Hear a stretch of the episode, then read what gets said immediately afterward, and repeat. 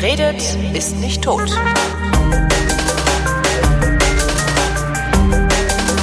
Herzlich willkommen zur Wissenschaft, in äh, der sich Florian Freistetter und Holger Klein zusammensetzen und über Wissenschaft plaudern, ohne wirklich wissenschaftlichen Anspruch zu haben, mit Florian Freistetter und Holger Klein. Guten Tag. Was hast du mitgebracht? Ich habe Bananen dabei. Ich habe die wichtigste Person der Welt. Ähm, Donald Duck? Hm, nein, ich glaube, der kam in dem Ranking nicht drin vor. Ja, dann ist das Ranking kaputt. Ja, es ist die wichtigste Person, die bedeutendste Person auf Wikipedia. Donald Duck. Mit einem, äh, äh, nein, nicht Donald Duck, das haben irgendwie Forscher von äh, aus Frankreich haben so einen Algorithmus gebastelt, der probiert hat herauszufinden, wie man äh, aus den Verlinkungen auf Wikipedia herausfindet, wer die wichtigste, bedeutendste Person aller Zeiten ist. Das ist jetzt, das öffnet jetzt Tür und Tor für Search Engine Optimizing äh, Typen, die das dann hochjazzen, damit ihr Chef gut dasteht, oder? Ja, aber weißt du, wer da, ja, weißt du, wer da, wer, also rat mal, wer gewonnen hat? Das ist quasi der ultimative SEO. Der ultimative äh, Stephen Hawking. Ja, nein. Nicht. Ähm, Bill Gates. Nein. Auch nicht. Steve Jobs. Nein. Äh, Donald Duck. soll ich das sagen? Bitte. Es war äh, Karl von Linné. Karl von Linné? Sagt ihr da was? Das das ist so ein Landschaftsarchitekt. Nein, das ist nee. ein Naturforscher, so. Zoologe, Botaniker. Wie komme ich denn jetzt auf einen Landschaftsarchitekten? Das war Linné. Äh, ja, ja. Okay. Der hat irgendwie, der hat, der hat im 18. Jahrhundert gelebt mhm. und äh, der war das, der hat das, das, das, das, die Nomenklatur eingeführt. Also die ganzen, immer wenn da irgendwie heißt, irgendwie irgendwie Pflanze, die halt irgendwie Urtica, Dioica ist die Brennnessel zum Beispiel oder sonst irgendwas, äh, Homo sapiens, also diese zweigliedrigen äh, lateinischen Namen, mhm. die stammen von Linné. Und jedes Mal, wenn irgendwo in der Wikipedia irgendwo so ein Viech oder eine Pflanze erwähnt wird, ist da ein Link drauf auf Karl von Linné und dessen Klassifikation. Ach, das heißt, ja, der gut, hat das ja. System optimal quasi, das System Enzyklopädie optimal Gehackt. optimiert mit, seiner, mit seiner Klassifikation. Also der ist halt auf Platz eins und äh, danach kommt äh, Jesus. Mhm. Äh, danach glaube ich äh, Aristoteles, Napoleon und Hitler. Hitler? Mhm. Ach Gott, ey, dass der, dass das, das Frettchen sich überall reinmogeln muss immer, das nervt doch auch. Tja. Naja. Sie haben verschiedene Algorithmen gehabt. Es gibt irgendwie einen anderen Algorithmus, da kam dann irgendwie auch noch Shakespeare mit drin oder sowas und Michael Jackson und Madonna. Also ein anderer Algorithmus hat Hitler vor Jackson und Madonna. Schön. Ja. Also es ist im Prinzip, ja, ich weiß nicht, ob es irgendeinen Sinn hat, das Ganze. Es ist halt irgendwie äh, Proof of Concept für irgendwelche Algorithmen. Halt, vielleicht, halt, ne? oder halt irgendwie ein bisschen, das war so ein bisschen popkulturelle Studie, die den Status Quo abbildet, was halt irgendwo bei, bei Wikipedia oder was halt, was halt in dem in einem Lexikon, das angeblich äh, alles beinhalten soll, halt irgendwie dann anscheinend doch irgendwie manche Dinge, irgendwie Hitler, Jackson, Madonna, was halt irgendwie anscheinend doch wichtiger ist als anderes oder so, keine Ahnung. Ich habe den jetzt übrigens verwechselt mit Peter Josef Linné, der war nämlich tatsächlich äh, Landschaftsarchitekt. Von dem habe ich noch nie was gehört. Der hat irgendwie im, im, im äh, 18., äh, Anfang 19. Jahrhunderts hier so Potsdamer Parks und Gärten und all so ein Zeugs hat der gebaut. Äh, was denn? Ich müsste jetzt mal, warte mal. Äh, bla bla bla bla bla, Pfaueninsel, Weltkulturerbe, ich, äh, ja, der hat, der hat hier in, in, in Preußen sehr viel Zeugs gebaut, also so hauptsächlich Gärten und sowas. Also Dadurch, Linné war, äh, war Schwede. Was? Linné war Schwede, nee, äh, Linné war Preuße, natürlich. Okay. In Bonn geboren, in Potsdam gestorben, lese ich hier gerade. Ähm, ich versuche gerade ne, die, der, die Suche nach der Überleitung, wo sich, sich dann mhm. hinterher wieder alle beschweren, dass wir ständig so Überleitungen was, die sollen nicht mehr nicht. Na egal. Äh, du fährst nicht Auto, ne? Ähm, Nein, selten. Also ich habe keins und ich habe auch selten Gelegenheit, dass ich irgendwo mal irgendwo mitfahre. Ähm, es gibt jetzt eine, eine, eine sehr schöne Arbeit und zwar von habe ich gelöscht. Trottel. Warte mal, bin ich denn doof? Irgendeiner spanischen Universität war das. Ich habe tatsächlich in meinen Notizen die Universität gelöscht. Es tut mir sehr leid, liebe spanische Universität. Nennen wir sie Barcelona. Äh, spanische Wissenschaftler haben festgestellt, dass ähm, wenn du äh, mit dem Auto fährst, dein Fahrverhalten passend zum Schild ist, das du zuletzt gesehen hast. Sprich, hast du ein Schild gesehen, das negative Emotionen in dir hervorruft, also alles so unbewusst, nicht? Das negative Emotionen in dir hervorruft, bist du hinterher weniger risikobereit, als wenn du ein Schild gesehen hast, das positive Emotionen in dir hervorruft. Verkehrsschilder oder Werbung oder was? Scheißegal. Aha, okay. es ist so, eigentlich kann man irgendwie, stell mich jetzt irgendwie, wenn ich mich an die Straße stelle mit dem Schild irgendwie du Arschloch, dann äh, theoretisch theoretisch sollte das dann irgendwie gehen. Also irgendein messbarer Effekt sollte dabei rumkommen. Wie groß der jetzt ist, kann ich nicht beurteilen. Ähm, die sind halt hingegangen, haben gesagt, hier kommt mal alle ran, hier Studenten, haben die Studenten, ne, so Störvariablen eliminieren, haben die Studenten in einen Fahrsimulator gesetzt und haben die einfach mal fahren lassen und haben so Experimente gemacht wie die Ampel wird rot, gibst du noch Gas oder steigst du auf die Bremse? Solche Geschichten, ne? Also wie verhalten die sich in gefährlichen Situationen? Ja, und stellt sich raus, wenn du ein Schild gesehen hast, das negativen, also einen negativen Stimulus hat, bei dir ähm, bist du weniger risikobereit. Also deine Risikobereitschaft sinkt. Ähm, sie führen das darauf zurück, dass die Konsequenzen deines Handelns dir offensichtlicher sind, wenn du einen negativen Stimulus hattest vorher. Das finde ich aber nicht so offensichtlich irgendwie. Warum das ist, das ist halt genau andersrum, als man es erwarten würde, ne? Ich weiß ja, ich denke mal, warum soll generell, ob ich jetzt quasi positiven oder negativen Stimulus habe, warum soll das jetzt irgendwie beeinflussen, wie ich, ob ich die Konsequenzen meines Handelns sehen kann oder nicht? Das erschließt sich mir gerade nicht, aber. Mir auch nicht, aber ja. pff, weiß ich nicht. Aber anscheinend ist es so. Also ich hätte halt, vor allen Dingen hätte ich gedacht, dass wenn du, wenn du ein, Bild siehst, das dich negativ stimuliert, also ein Schild siehst, das dich negativ stimuliert, dass du dann hinterher eher vorsichtiger fährst. Das hätte ich gedacht, weil du, ja, weiß ich, in so einem so, Zustand der Angst dich schon befindest oder. Ja, oder du bist äh, nicht so, vorsichtiger, so, sondern aufgekratzt. Und, und, und genervt. Ja, ja, genau. Ich habe es genau, ich habe es genau andersrum formuliert. Also ich hätte gedacht, du wärst viel aufgedrehter und würdest darum einfach viel eher aufs Gas latschen. So. Okay, ja. Ja, aber ich denke mal, das, das, das stelle mir jetzt auch irgendwie schwer zu kontrollieren vor. Man, da ist ja ständig irgendwas. Man, vielleicht irgendwie ist der eine, äh, regt sich irgendwie über, über Werbung auf, der andere findet irgendwie den Baum, der da draußen steht, ganz schrecklich, weil er irgendwie eine Baumphobie hat oder sonst irgendwas. Also man, da ist ja ständig irgendwo irgendwas da draußen, über das man sich aufregen kann, über das Autokennzeichen, weil der aus München kommt und der die Münchner nicht leiden kann. Ja, aber du kannst schon irgendwas du bist schon in der Lage, ähm, über ähm, Bildgestaltung und äh, Motivauswahl und sowas, bist du schon in der Lage, in der Lage ähm, positive oder negative Gefühle äh, auszulösen. Und das auch zuverlässig. Das funktioniert schon ganz gut. Also ja, schon, aber wie gesagt, das ist halt einfach, ich denke, ich, ich finde halt irgendwie, dass das, das halt die, die, die Umgebung ist halt einfach zu, zu äh, verrauscht. Halt irgendwie, ja, das ist richtig. Ist, Darum haben halt sie ja im Simulator gemacht. Ach, das war, ach, ja, ja, so, das, das habe ich nicht bekommen. Entschuldigung. Ach so. Da habe ich, ich das, das nee, nee, die haben die in Phase, nee, nee, nee, die haben die in Fahrsimulator ja. gesteckt und erstmal okay. äh, möglichst die, die Störungen rausgenommen. Äh. Okay, na gut, dann ist was anderes, ja. Also die Frage ist dann halt, inwieweit sich das ähm, auf die Realität mit ihrem ganzen Rauschen überhaupt übertragen lässt. Mhm. Aber bei manchen Schildern, also so Autobahn zum Beispiel, äh, da ist ja relativ wenig Beschilderung, beziehungsweise sehr eindeutige Beschilderung. Äh, und wenn dann mal was anderes da steht, nimmt man das halt schon wahr. Meistens sind es ja diese ja. Anti-Raser-Schilder, die ja mhm. eigentlich gar nicht gegen Raser sind, äh, weil die kriegen das gar nicht mit, die konzentrieren sich auf die Straße, sondern die sind halt für Leute, die nicht rasen, um die darin zu bestärken, dass nicht rasen eine gute Idee ist. Das ist zumindest so eine Privattheorie von mir. Also da stehen immer so Schilder, so äh, äh, einer ist unaufmerksam und vier sterben, wo ich immer denke, ja, ist halt toll, kriege ich halt mit, wenn ich auf der rechten Spur unterwegs bin. Und dann müsste man so ganz lang gezogene Schilder machen, die du nur sehen kannst oder erkennen kannst, wenn die dann irgendwie mit der, mit der sprechenden Geschwindigkeit vorbeifährst. Das wäre ja cool. Das kann man sich irgendwie so optisch ausrechnen, wie das sein muss. Das fände ich ja mal total klasse, sowas, ja. Oder dann irgendwie, wow. wenn, wenn, wenn sie das lesen können, dann sind sie gleich tot. Genau. Jetzt gestorben. Ja, aber das fand ich schon sehr bemerkenswert, weil ich genau andersrum, also ich hätte es wirklich genau andersrum vermutet. Ich hätte gedacht, dass wenn ich negative, ähm, negativen Einfluss habe, dass ich dann aggressiver werde ähm, und nicht vorsichtiger. Ja, eh, hätte ich mir auch gedacht, aber tja. Tja. Die Wissenschaft sagt was anderes. Weißt du, wo man auch, wenn man auch schlecht Auto fährt? Äh, wenn man eine Frau ist. Okay, ich, ich übergehe das jetzt am besten einfach, be bevor sich wieder sonst irgendwelche Shitstürme, Stürme sich über den Podcast ergehen. Nein, äh, man, man äh, fährt schlecht Auto, wenn man schlecht schläft. Und bevor wir zu dieser äh, interessanteren, vielleicht interessanteren schlechten Schlafen-Geschichte kommen, äh, erzähle ich dir noch, was die österreichische Gesellschaft der Schulärzte übers äh, Schlafen äh, der von Schülern erzählt haben. Sagt dir äh, sozialer Jetlag etwas? Nee.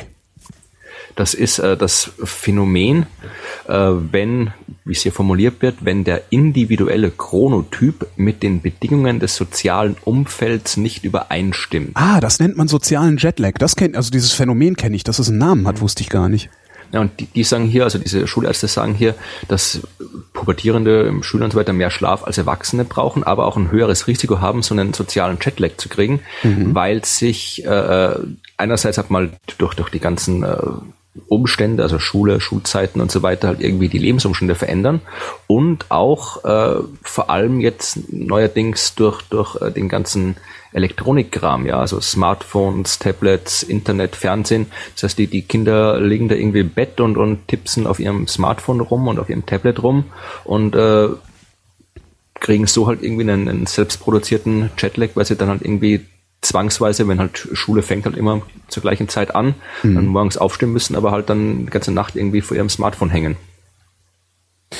Der, dieser soziale Jetlag, der dürfte dann auch wahrscheinlich sowieso immer in der Schule äh, zu finden sein, weil das alte, das, das alte Problem, dass Schule viel zu früh anfängt ja, ja. und die ersten zwei Stunden da sowieso nichts läuft, das ist ja immer noch vorhanden. Also das, das ist generell, das, ich, das würde ich jetzt auch als, als sozialen Jetlag identifizieren. Doch, doch, das sicher, ja, so wird auch gesagt. Also das Problem ist ja auch, dass das generell irgendwie mit Schule und Schule und Arbeitsbeginn, genereller Arbeitsbeginn sind halt irgendwie sehr schlecht äh, synchronisiert. Also da mhm. fängt die Schule schon an, wenn irgendwie die, ich weiß nicht, die normalen Läden hier in Jena, man machen die auf, so um neun oder irgendwie sowas, ja teilweise also irgendwie Supermärkte, also Supermärkte manche schon früher, aber irgendwie jetzt heute Morgen war ich im Buchladen, der hat glaube ich erst um neun aufgemacht und Schule fängt halt schon irgendwie um sieben an, das ja. was, ja oder, oder halb acht und da ist halt klar, dass dann irgendwie, dass das ist generell alles komplett durcheinander, was natürlich irgendwie dumm ist, wenn du halt irgendwie äh, kannst jetzt dann auch nicht, wenn die Schule erst irgendwie später anfängt, aber dann irgendwie die die die Geschäfte, wo halt die Eltern dann vielleicht arbeiten drin, wieder früher oder noch später anfangen. Also ich weiß nicht, man müsste das generell, man müsste irgendwie das Schulsystem irgendwie so,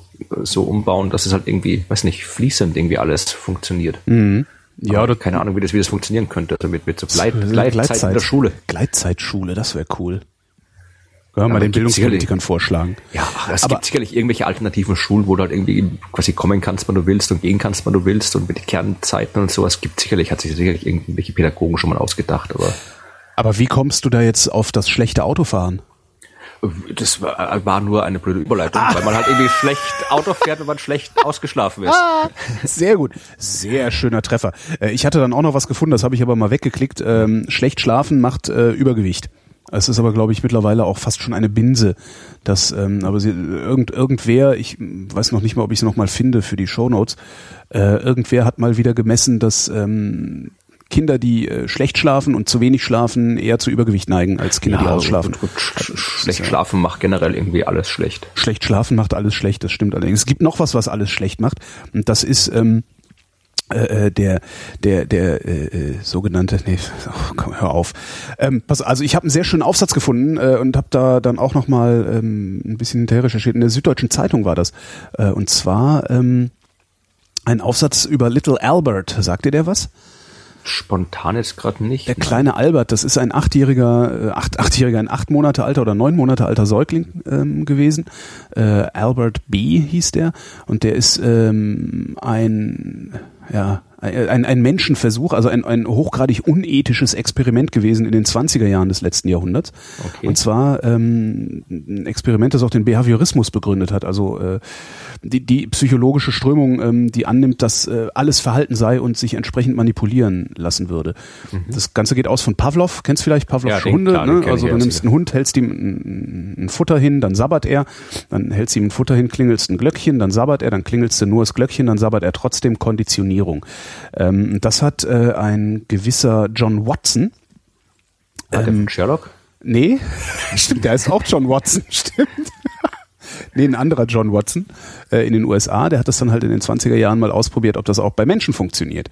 Und hat sich halt diesen Säugling genommen, also neun, Jahr, neun Monate alt, äh, hat ihn hingesetzt und äh, hat ihm so allerlei pelziges Zeug gezeigt. Also so hier äh, Hund, äh, Fell, Ratte, mhm. weiß ich nicht was. Ne? Und was Kinder dann halt so machen, die glotzen halt doof und sind halt so leidlich interessiert an, an, an all dem Kram, den man da hinhält. Was er dann, dann hat er, ist er hingegangen, also hat eine Assistentin dabei gehabt. Also das war wirklich noch ein Säugling, also das ist noch nicht irgendwie. War, ja, neun. Monate halt, ne? Ja, okay. Ähm, und äh, hat eine Assistentin dabei gehabt und dann sind sie im zweiten Schritt hingegangen, haben dem allerlei pelziges Zeug gezeigt. Und jedes Mal, wenn er was Pelziges gezeigt gekriegt hat, haben die hinter ihm also es ist total asozial eigentlich auch, hinter ihm mit einem Hammer auf eine Eisenstange geschlagen. Und wenn du hinter einem neun Monate alten Säugling äh, mit, einer, mit einem Hammer auf eine Eisenstange schlägst, kannst du sicher sein, dass der ausflippt, ja, ja weil der kriegt nämlich einen Schreck. Ja. So, und das haben sie oft genug gemacht, äh, und zwar so lange, bis äh, das Kind äh, Angst bekommen hat, wenn du ihm was Pelziges gezeigt hast. Und sein Bericht, also der Bericht von Watson, der endet dann so mehr oder weniger mit den Worten, äh, ja, dummerweise äh, ist das Kind dann aus der Klinik entlassen worden, bevor wir das äh, wieder umkonditionieren konnten. Das heißt, die haben einfach mal, das, kann man, das ist so absurd, die haben einfach mal irgendeinem, irgendeinem Säugling Angst induziert und ihn dann ins Leben geschickt.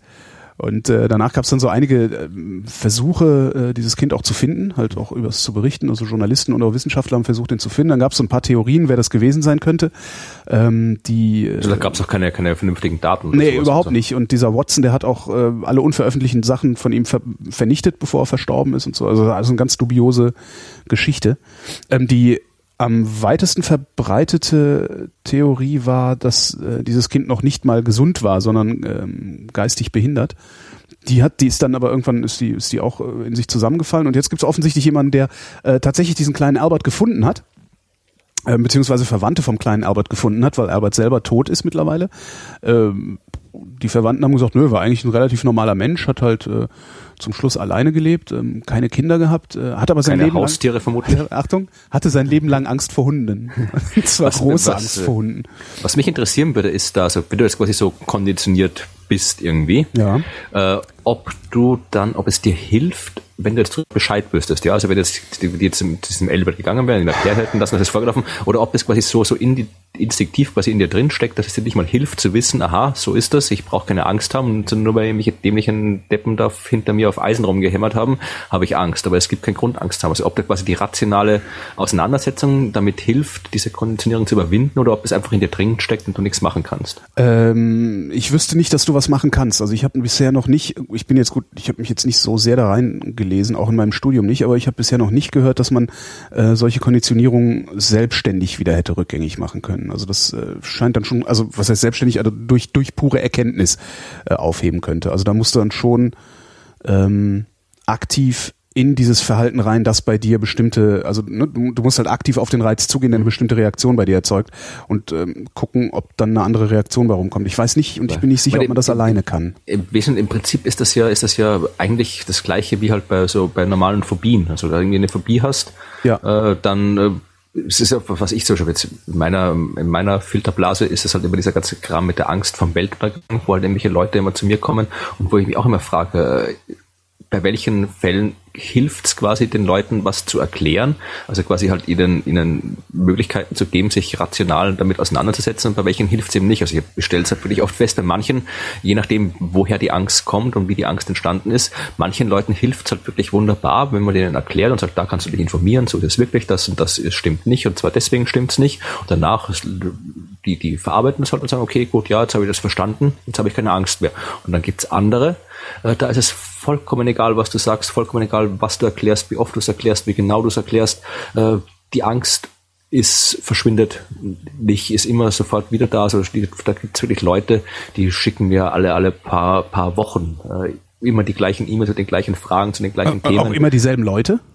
Ja, es ist halt so eine, eine Gruppe von, von meistens so junge, eher, eher jüngere, jüngere weibliche Leute, ja. die halt dann, wo ich dann wirklich halt ständig immer wieder, ja, und da ist irgendwie da, irgendwie da in dem Internetforum steht, die Welt geht am 5. Juni unter und dann erkläre ich da was dazu und dann zwei Wochen später, ja, aber in dem Internetforum stand, die Welt geht am 17. Juli unter und so, das ist halt egal, was du da sagst, das geht einfach nicht weg. Also so vermutlich halt wie eine, wie eine echte Phobie, eine Angststörung. Also ja, so wie wenn du halt das irgendwie in dich rein konditioniert hättest. Wobei ich glaube, dass ein so doch komplexer Begriff wie Weltuntergang äh, nicht einfach so rein konditioniert wird, sondern nein, das sind äh, vermutlich andere Mechanismen, die Natürlich, da arbeiten. Halt Weil das ist ja, also Konditionierung ist ja auf so einer ganz, ganz simplen Reizreaktionsebene äh, passiert das ja nur. Also es nee, das war einfach nur als Vergleich gemeint. Das ist so, so wie bei der Konditionierung.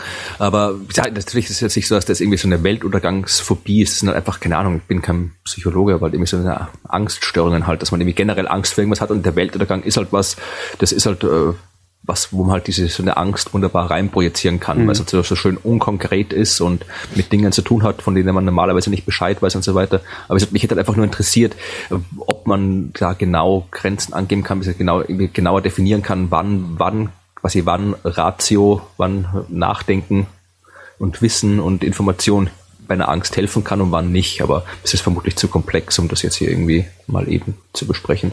Aber eine interessante Frage, müssen wir mal Müssen wir mal gucken, wenn, halt Zeit wäre, wenn Zeit wäre, würde ich es mal recherchieren. Ja. Also wie gesagt, bei manchen, bei manchen funktioniert es meiner Erfahrung nach und bei manchen funktioniert es eben nicht. Also ich weiß, manchmal funktioniert Wissen, manchmal funktioniert es nicht, aber mich halt gerne interessiert, unter welchen Umständen das funktioniert und unter welchen nicht und was man in den jeweiligen Fällen dann tun kann. Ja, auf zum Psychologiestudium und dann weißt du jetzt schon, was deine Arbeit ist am Ende. Ja, mal gucken. Also wenn ich mal irgendwie brauche ich wieder Geld. Jedenfalls haben sie den Jungen gefunden und äh, der ist tot. So ist das halt, ne? Und uh, in the long, in the long run, we're all dead. Das stimmt. Früher oder später. Bis auf Jesus. Bis auf Jesus. Darum ist er der zweitwichtigste Mensch der Welt nach Karl von Linné. Und Donald Duck. Genau. Äh, machen wir noch weiter mit Schlaf und mit Mond. Da, da, äh, du willst jetzt wahrscheinlich zur Max-Planck-Studie, ne? Ich, wir können das aufteilen. Also ich habe jetzt, ah, ja. gibt es zwei, zwei Aspekte, die mir da wichtig sind bei der Geschichte. Einmal die Geschichte selbst und einmal äh, die Geschichte selbst. Nee, warte mal. Also einmal der Inhalt der Geschichte und einmal die Geschichte selbst. Mhm. Äh, die Geschichte, der Inhalt ist halt die, ja, der Mond, die Max-Planck-Studie, also der, der Mond äh, beeinflusst den Schlaf. Das ist ja angeblich äh, Standardwissen, was alle immer wissen. Bei Vollmond schläft man schlecht. Und wenn mhm. die Leute fragst, dann sagen sie doch immer, ja, wenn Vollmond ist, schlafe ich immer schlecht. Also selbst wenn sie irgendwie behaupten, dass der, dass der, dass der Mond jetzt eben keinen Einfluss hat. Also selbst diese die ganzen Leute, die nicht an diesen ganzen Kalenderunsinn glauben, ja, also irgendwie Haare schneiden bei Vollmond und Garten gießen bei, bei abnehmendem Mond und so weiter. Also selbst Mondholz die, das, schlagen finde genau, ich auch immer sehr schön. Also selbst, ob, selbst, obwohl das Mondholz ist eine interessante Geschichte. Mondholz kann wenn du eine Studie findest oder liest, die es gibt, wo drin steht, dass Mondholz eine bessere Qualität hat als normales Holz, mhm. dann äh, kann das durchaus stimmen. Aha. Weil nämlich äh, Mondholz ist, das hat keinen großen Markt. Das machen irgendwie kleine Firmen oder sonst irgendwas, wo die halt wirklich noch von Hand arbeiten, wo da irgendwie da tatsächlich noch irgendwie so halt der, der Bauer irgendwie so nachts im Wald geht und das alles irgendwie mit Hand macht. Mhm. Und natürlich hat äh, so eine, so eine Handarbeit eine bessere Qualität, als wenn du dir irgendwie im Baumarkt ein paar Latten kaufst. Ja, also das ist halt aber nicht der Unterschied zwischen Mondholz und, ähm, und, und, und nicht Mondholz. Ja, das halt ist dann zwischen, wie bei den, das zwischen ist, billig und teuer oder, oder Das ist Qualität wie bei den Winzern. Und, ja, ja, das ist wie genau. bei den Winzern, die äh, nach irgendwelchen äh, esoterischen Prinzipien ihre Weinberge, äh, warte, ich glaube, sie nennen es nicht düngen, sondern impfen oder so ähnlich, ja, wenn sie da so Kacke, zerriebene Kackhörnchen genau, und sowas. Genau, Demeter, ähm. Die haben auch sehr oft sehr, sehr gute Weine eben weil sie sich viel intensiver mit ihrem genau. Produkt beschäftigen. Ähm, die Basis äh, oder die Begründung für diese intensivere Beschäftigung, äh, da machen sie es sich halt immer ein bisschen leicht. Also ah ja, ein ähnlicher Effekt dann wahrscheinlich, ja. Aber es ist selbst die Leute, die nicht an diesen ganzen Kalenderquatsch glauben, die sagen oft, ja, aber beim Schlafen, also dabei, wenn, wenn Vollmond ist, dann schlafe ich schlecht. Ja, das ist, äh, das, ne, ist halt kognitive Verzerrung, äh, selektive Wahrnehmung. Genau. Also das ist, ja. Mh. Ich sage halt immer, wenn du halt irgendwie, ich sage den Leuten immer, die sollen einfach wirklich mal zum Tagebuch führen, aufschreiben, wann sie gut schlafen, wann sie schlecht schlafen und halt wirklich konsequent aufschreiben, nicht nur dann aufschreiben, wenn sie mal schlecht geschlafen genau. haben, sondern halt wirklich immer äh, konsequent machen, um halt diese selektive Wahrnehmung auszuhebeln und das dann abgleichen mit den Mondphasen. Und äh, das, äh, wenn man das macht, dann merkt man recht schnell, weil es sei denn, du hast wirklich den ganz seltenen Spezialfall, dass halt wirklich der Vollmond bei deinem Schlafzimmerfenster reinscheint und dir ins Gesicht leuchtet, ja. Ja, aber dann schläft man halt auch wirklich schlecht, weil Vollmond genau, ist. Also das ist genau. Und dann, das, dann kann man auch irgendwie, mein, irgendwie das Fenster zumachen oder sowas, jo. ja.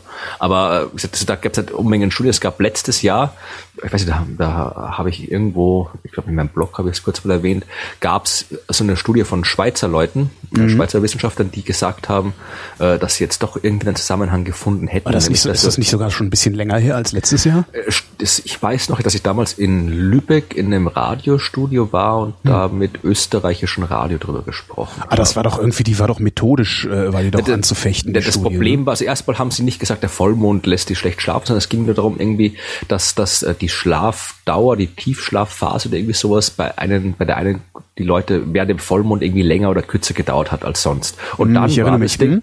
und das Ding war nämlich, äh, das war also eine Studie, die war wegen irgendwas komplett anderem gemacht worden. Und dann stand wirklich auch so drin in der Pressemitteilung und auch in der in Artikel selbst in der Studie, die, dass die halt quasi dann im Wesentlichen in der Kneipe saßen und gedacht haben, wir könnten die Daten doch nochmal irgendwie nach Vollmondphasen auswerten und gucken, ob die schlechter geschlafen haben. Ja, also da hast du natürlich irgendwie erst immer ein Problem, wenn du eine Studie machst äh, und dann äh, vorher quasi nicht, du musst quasi bei der seriösen Studie musst du vorher sagen, was du herausfinden willst und unter welchen Bedingungen eben etwas als herausgefunden gilt. Mhm. So, ja. Und wenn du quasi mittendrin plötzlich dir das, das, ein anderes Ziel aussuchst, dann ist es schon nicht unbedingt jetzt unethisch, aber du kriegst halt irgendwie Ergebnisse raus, die vielleicht nicht unbedingt verlässlich sind, weil halt äh, du musst, je nachdem, was du für ein Ergebnis haben willst, musst du halt ganz andere Dinge, ganz andere Variablen kontrollieren. Und in dem Fall hätte man zum Beispiel kontrollieren müssen, ob halt die Leute wissen, ob gerade Vollmond ist oder nicht und ob die äh, vorher schon geglaubt haben. Es genau. kann natürlich auch sein, dass du, dass du selbst erfüllende Prophezeiung hast, wenn du weißt, dass Vollmond ist und du die ganze Zeit einredest, halt schlaf ich schlecht, halt schlaf ich schlecht, halt schlaf ich schlecht, ja. weil Vollmond ist, dann schläfst du schlecht, klar. Also das, wie gesagt, das, das wurde halt da alles nicht gemacht. Und das war jetzt auch bei dieser Meta-Studie von, vom Max-Planck-Institut, die halt da äh, Unmengen andere Studien genommen haben, also zusammengenommen haben und äh, das eben ausgewertet haben und gezeigt haben, dass es eben keinen statistisch belegbaren Zusammenhang zwischen Schlaf und Mondphasen gibt. Ja. Ja, hat, hatte ich auch, bin ich auch drüber gestolpert. Dachte ich, ich, ich hätte es ein bisschen leichter, also ich hätte es ein bisschen kürzer erzählt. Ich hätte einfach die Überschrift dieser Meldung genommen. Beeinflusst der Mond unseren Schlaf? Nein, nächstes Thema. Aber man, man, es ist, ich, ich erzähle an der Stelle immer ganz gerne die Geschichte von einer Freundin, die auch ähm, ihr Leben lang sich eingebildet hat, der Mond würde ihre Menstruationszyklen steuern. Ähm, die ich dann auch tatsächlich dazu gebracht habe, äh, das mal zu notieren, einfach mal aufzuschreiben, so wann menstruiere ich und dann gucken wir mal auf die Mondphasen.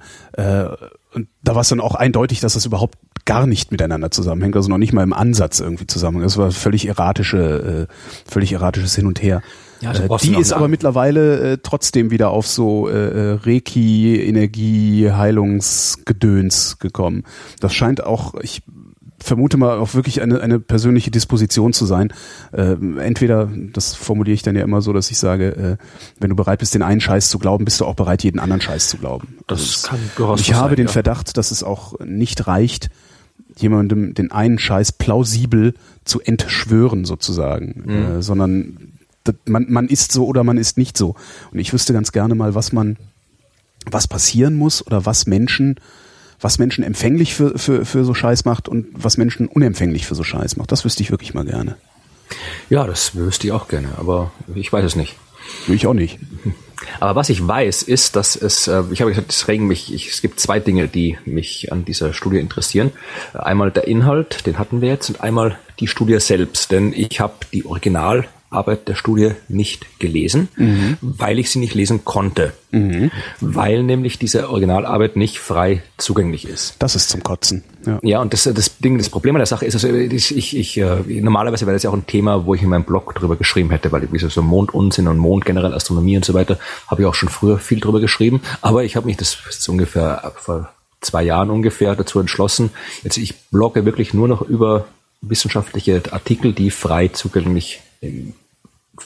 die frei zugänglich sind für alle, ja. Das heißt, es würde auch nicht reichen, wenn wir jetzt sagen würden, hier äh, DOI so und so kann das jemand mal besorgen. Nein, also das ich, ich habe ich habe kein Problem an Artikel zu kommen. Also das kann mich, ich kenne ja noch genug Leute in der in der Wissenschaft. Also ich, mhm. ich habe kein Problem normalerweise an nämliche Arbeiten zu kommen. Das ist nicht das Problem, sondern das Problem ist, sind zwei Sachen. Einmal ist, wenn ich was über was schreibe, ja, dann möchte ich halt auch, dass die Leute, die meine Artikel lesen, die Möglichkeit haben, die, die Quellen dazu lesen zu können. Ja, also ich will halt den Leuten die Möglichkeit geben zu schauen, habe ich das jetzt irgendwie, habe ich das jetzt richtig beschrieben oder ist da was anderes? Also wer meint, ich hätte es irgendwie falsch beschrieben oder wer was genauer wissen will, der soll die Möglichkeit haben, über das, was ich geschrieben habe, die Quellen einzusehen. Und das geht halt nur, wenn es wirklich für alle frei zugänglich ist. Mhm. Das ist der eine Punkt. Und der andere Punkt ist, dass äh, ich es ich kann äh, ich war ja auch Wissenschaftler, ich äh, weiß, wie das da läuft und ich kann verstehen, dass es durchaus Gründe gibt, warum man als Wissenschaftler jetzt halt nicht äh, in zum Beispiel nicht in irgendwelchen äh, Open Access Zeitschriften veröffentlichen kann, weil man zum Beispiel kein Geld dafür bekommen hat. Ja, also das kostet ja und äh, wenn man halt irgendwie kein, kein Budget hat für solche Publikationen, muss man halt dort publizieren, wo halt, äh, wo es halt nichts kostet, wo halt dann dafür die, die Leser zahlen müssen, also in den normalen Zeitschriften. Mhm. Oder weil der Chef sagt, ja, nein, du darfst jetzt da nicht veröffentlichen, du musst jetzt hier veröffentlichen oder sowas. Also ich kann es durchaus verstehen, dass halt einzelne Wissenschaftler äh, eben nicht äh, Open Access veröffentlichen. Das kann ich nachvollziehen. Was ich absolut nicht nachvollziehen kann, sind eben Pressestellen, die, wie jetzt zum Beispiel hier in dem Fall, sagen, hallo, Leute, Öffentlichkeit, Journalisten, wir haben hier Forschung gemacht. Bitte, bitte schreibt über unsere Forschung. Hier ist eine Pressemitteilung, aber bitte schreibt nur das, was wir in der Pressemitteilung schreiben, weil den Artikel geben wir euch nicht, der ist nicht frei zugänglich. Also wenn, wenn man sich als, als, als Wissenschaftler, als Universität, als Pressestelle aktiv an die Öffentlichkeit wendet mit einer wissenschaftlichen Nachricht, dann hat die Quelle dieser Nachricht, der, der Fachartikel im Volltext gefälligst Teil dieser Pressemitteilung zu sein. Ja. Weil alles andere ist, das alles andere ist reine PR. Also die wollen, wenn die wollen, dass man irgendwie dem, die, die Pressemitteilung eins zu eins abdruckt, okay, aber das hat halt nichts mit, mit Journalismus zu tun. Ja, stimmt. Es, es, gibt ein paar, äh, zum Beispiel irgendwie bei, bei die europäische Südsternwarte, äh, auf deren von eso.org auf der Seite, äh, da ist in, sagen wir mal, in, in 90 Prozent der Fällen ist da eben der Volltext mit äh, drangehängt an die mhm. Pressemitteilung. Hubble, also die Hubble, äh, Hubble Institut, also die Hubble Teleskop, die Meldungen machen das immer. Äh, die NASA ist generell da eher recht gut, aber das ist ganz, ganz selten. Nein, da, liegt, da liegt total viel im Argen noch. Also das ist äh, eigentlich, eigentlich sehr, sehr unzeitgemäß, äh, ja. wie mit, mit wissenschaftlichen Artikeln oder mit wissenschaftlichen mhm. Arbeiten umgegangen wird. Ich hatte da ja auch kürzlich, äh, weiß ich, ob du es gehört hattest, einen Helmholtz, also einen mhm. Resonator äh, drüber, ja. mit dem äh, Hans Pfeifenberger. Habe ich gehört, ja. ja. Das Problem ist oft schon auch, dass bei vielen, vielen äh, Meldungen in der Zeitung, dass der, äh, oder auch, auch bei vielen Pressemeldungen, dass der, du oft wahnsinnig schwer hast, überhaupt herauszufinden, wie die Originalarbeit heißt. Äh, ja, nicht, wie die, da, wie die überhaupt an ihre, genau, wie seid ihr überhaupt an eure Erkenntnis gegangen? Das ist ja genau dasselbe Problem, sehe ich ja auch beim Journalismus. Der Journalismus äh, verhält sich ja so ähnlich. Also die schreiben irgendwas, also sie behaupten irgendwas äh, und, und geben mir keine Möglichkeit zu überprüfen, ob das, was sie behaupten, überhaupt der Wahrheit entspricht. Äh, oder ob ich nicht vielleicht zu ganz anderen Schlüssen komme. Also dieses, dieses, äh, ja, ist auch so was Hermetisches halt. Ich finde halt auch der Journalismus, der sollte genauso transparent sein, weil wenn du eine Behauptung aufstellst, dann kann es ja wohl kein Problem sein, wenn du die Grundlagen deiner Behauptung dazu veröffentlichst. Ja, drum, gesagt, drum, drum äh, blogge ich halt nur noch über Wissenschaft, die frei Finde ich gut. ist. Und es gibt halt immer wieder Leute, die sich beschweren, warum hast du jetzt nicht über das Thema geschrieben? Es sind ab und zu gerade gerade die großen, unter Anführungszeichen großen und unter Anführungszeichen wichtigen Nachrichten werden ja dann oft irgendwo in Nature oder Science veröffentlicht, mhm. wo sie halt nicht frei zugänglich sind. Und dann schreibe ich halt auch nicht drüber. Und dann ab und zu beschweren sich Leute bei mir, dass ich halt das Thema bei mir jetzt im Blog nicht vorkommt, wie auch diese Mondsache zum Beispiel. Habe ich auch ein paar Anfragen bekommen, warum ich da jetzt nicht drüber geschrieben habe. Aber wie gesagt, ich, ich möchte es halt wirklich. Stimmt, ich habe da auch nur die Pressemeldung der MPG ja, gesehen, ja. Ich möchte es, ich habe ich habe äh, übrigens also um jetzt da nicht, nicht ganz ungerecht zu sein, ich habe das auch bei Twitter mit äh, der Max Planck Gesellschaft, der Twitter-Account da, der diese Nachricht verbreitet hat, habe ich dann auch irgendwie geschrieben, gesagt, es wäre schön, wenn das irgendwie frei zugänglich wäre, weil ja. ich schreibe nur über frei zugänglich. Und äh, dann, die haben gesagt, ja, sie werden das jetzt irgendwie bei der nächsten Besprechung irgendwie äh, zur Sprache bringen und vielleicht machen das in Zukunft dann auch, wenn man den wäre schön. Dass sie da nicht von alleine drauf kommen. Ich frage mich manchmal wirklich, ist das irgendwie, weiß ich nicht, ist das so schwer zu verstehen, nee, dass Erkenntnis allen gehört? Ja, vielleicht ist es auch irgendwie so, so PR. Also man will halt vielleicht irgendwie aus, aus PR-Sicht, also das sind ja PR-Leute, die da, die da arbeiten, ja. was jetzt nicht schlecht ist. ist ja, die machen auch so, die machen auch so Sperrfristen und sowas. Das sehe ich ja dann ja, immer bei uns im Nachrichtenticker-System, äh, das ist ja, wo ich mich immer totlache. Da kommt dann irgendwie von, von irgendeinem Kollegen aus den USA, kommt dann irgendwie so, ein, so, ein, so, eine, so eine Meldung, äh, Sperrfrist morgen 23 Uhr, auf keinen Fall vorher drüber berichten, sonst kommen wir nie wieder an so exklusive Informationen. Wo ich dann auch mal denke, ey, ja, kack dich mal nicht ein. Ja, also das, das ja. davon halte ich auch nichts. Also ich habe einmal, vor allem ich, ich, ich für diese ganze, es gibt ja das hier in der Wissenschaft diese ein der wichtigste Dienst, der also wissenschaftliche Nachrichten unter die unter Sperrfrist stehen halt veröffentlicht und verteilt, heißt glaube ich äh, Eureka Alert mhm. oder sowas heißt der glaube ich. Und äh, da habe ich halt einmal probiert, das war noch schon vor, vor langer Zeit, habe ich halt mal probiert, äh, mich da auch anzumelden, weil ich dachte, das wäre halt auch irgendwie nett, wenn ich halt nicht immer als letzter von diesen ganzen äh, Nachrichten weiß und dann immer erst quasi dann in meinem Blog drüber schreiben kann, wenn es eh schon in allen anderen Zeitungen steht. Habe ich mir damals noch gedacht, dass es wichtig ist, quasi da irgendwie mithalten zu müssen mhm. mit den anderen Medien. Und habe gedacht, okay, dann meldest dich halt auch mal an, weil ich habe damals auch schon für Zeitungen geschrieben, alles. Ich habe für verschiedene Online-Medien geschrieben, über Wissenschaft. Ich habe gedacht, da müsste ich das durchaus auch mal als, als äh, Journalist durchgehen. Mhm. Da muss ich da, das ist ganz kompliziert, da muss ich da anmelden, mit Arbeitsproben zugeben und so. Ja, also, wenn du, es sei, es sei denn, du hast einen Presseausweis, ja, Presseausweis ach, kriegst du ja. Aber wenn du einen Presseausweis haben willst, musst du das gleiche Spielchen machen. Presseausweis kriegt halt auch der Hausmeister im, genau. im, im Radio. Also, also kannst du halt auch vergessen, dieses Also ich habe auch keinen Presseausweis. Also, ja. Aber wie gesagt, dann, dann kam da auch wieder eine Nachricht zurück, ja, also im Wesentlichen läuft es daraus hinaus, dass man als Blogger nicht wichtig genug ist. Also ja. als Blogger bin ich nicht wichtig genug, um da jetzt irgendwie irgendwelche Vorabmeldungen zu halten und ich halt ist halt, ist halt letztlich auch nicht so schlimm. Also weil erstens, Nein. ich sag, äh, ne, es fällt mir immer wieder auf und ich, ich ist so eins meiner Mantren, den ich so rumlaufe wenn du irgendwas nicht mitgekriegt hast, hast du in der Regel auch gar nichts verpasst, weil es so viel gibt, was es mitzukriegen gibt. Genau. Das ist das eine. Und wenn es tatsächlich eine so wesentliche Erkenntnis ist, die da irgendwo aus dem Wissenschaftsbetrieb rausfällt, dass sie äh, dein Leben unmittelbar äh, beeinflusst oder in irgendeine andere Richtung wendet, dann kriegst du es sowieso mit. Das genau, ist so. also, gerade wenn es jetzt quasi um meine eigene Ja. Arbeit geht im Blog, dann ist es halt so, dann, wenn jetzt wieder, keine Ahnung, irgendwie ein neuer Planet, Ja. irgendwie zweite Erde entdeckt, dann steht eh in, den meisten Zeitungen steht eh genau dasselbe. Da steht halt genau das drin, was in der Pressemitteilung steht. Und äh, das muss ich nicht bei mir auch nochmal schreiben. Da warte ich halt dann lieber irgendwie noch ein paar Tage, lese den Artikel dazu und äh, dann steht halt bei mir was anderes drin, aber dafür halt erst ein paar Tage später. Wer ja immer ganz hübsche Sachen macht, äh, ist der Kollege Drösser, ähm, Christoph Drösser, der veröffentlicht ich, ja. in, der, in der Zeit, in der er äh, nicht in, da veröffentlicht er eine, eine Kolumne, die heißt Stimmt's, äh, Mhm. wo dann so ähm, ja so Wandersagen und Alltagsmythen ähm, Gibt's als- als Podcast. Werden. Gibt's als Podcast auch. Äh, da gab's gerade eine schöne Kolumne, äh, die auch mit einer Frage überschrieben wurde. Und Das ähm, gibt ja so eine Gesetzmäßigkeit, immer wenn ein Artikel mit einer Frage überschrieben ist, ähm, lautet die Antwort, oder immer ist natürlich auch gelogen, aber fast immer lautet die Antwort Nein. Ne, das war dann halt, äh, beeinflusst der Mond unseren Schlaf? Nein. Äh, die äh, Stimmtskolumne, die ich schön fand, war, kann Kaugummi kauen das Zähneputzen ersetzen? Ähm, Fragezeichen. Die Antwort lautet selbstverständlich nein. Äh, gibt ja, weiß ich nicht, wenn du das so siehst, so an der Tankstelle sieht man immer so Zahnpflege- Zahnpflege-Kaugummi und so, so, so ein Quatsch, wo dann irgendwie so kleine Mikrokügelchen drin sind, die dann die Zähne polieren, bla blub.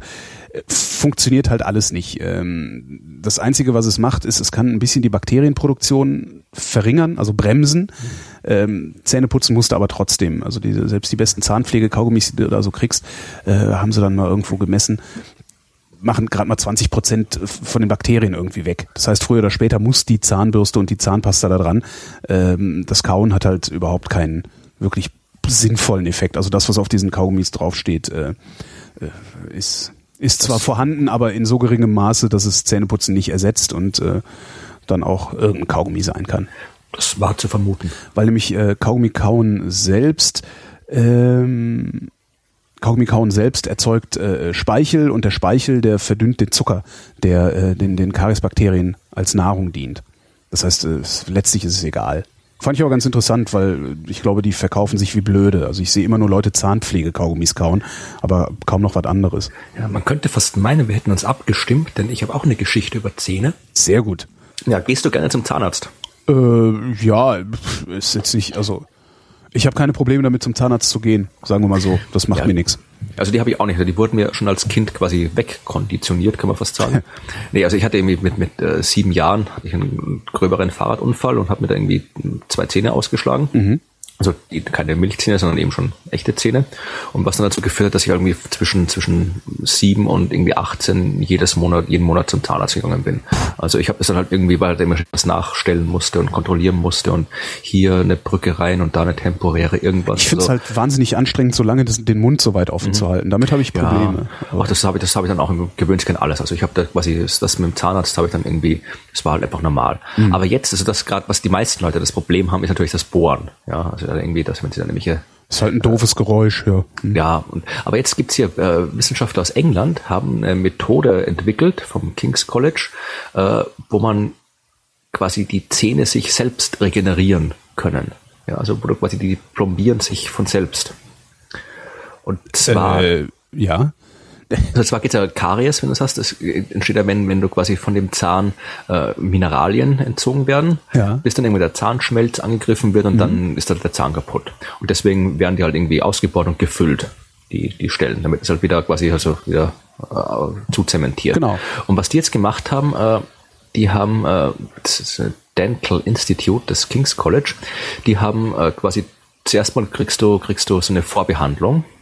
Ist ein äh, Grundierung. Genau, ja, also so halt verschiedene Mineralien oder so weiter. Ja. Und äh, der, der ver, ver, ver, beschleunigt halt den Mineralienaustausch, den natürlichen Mineralienaustausch in den Zähnen. Und dann, wenn du dann quasi mal irgendwie ein Loch hast oder sowas, dann kommen die irgendwie, kriegst einen Stromschlag. Also, keine Ahnung, irgendwie so, so wird nicht gebohrt, sondern kriegst halt irgendwie so, ich, ich sind keine Bilder hier, ich weiß nicht, wie das aussieht, aber irgendwie kriegst du halt irgendwie so ein bisschen Strom an den Zahn dran.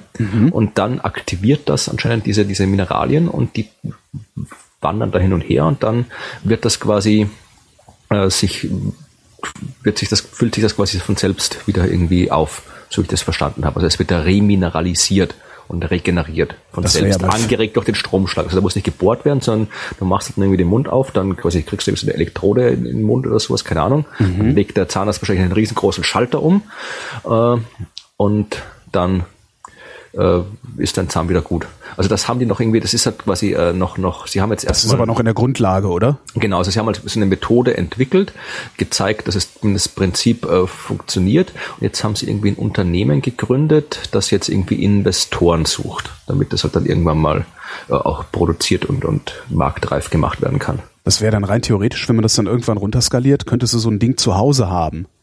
Und immer wenn du was am Zahn hast, hältst du halt an deinen Zahn, was knarzt und dann wächst da ein neuer Zahn raus. Das wäre ja ganz praktisch. Ja, absolut. Ja gut, das ist dann schon ein bisschen sehr Science-Fiction-mäßig, aber ja, so, so nachwachsende Zähne, das wäre das wäre gut.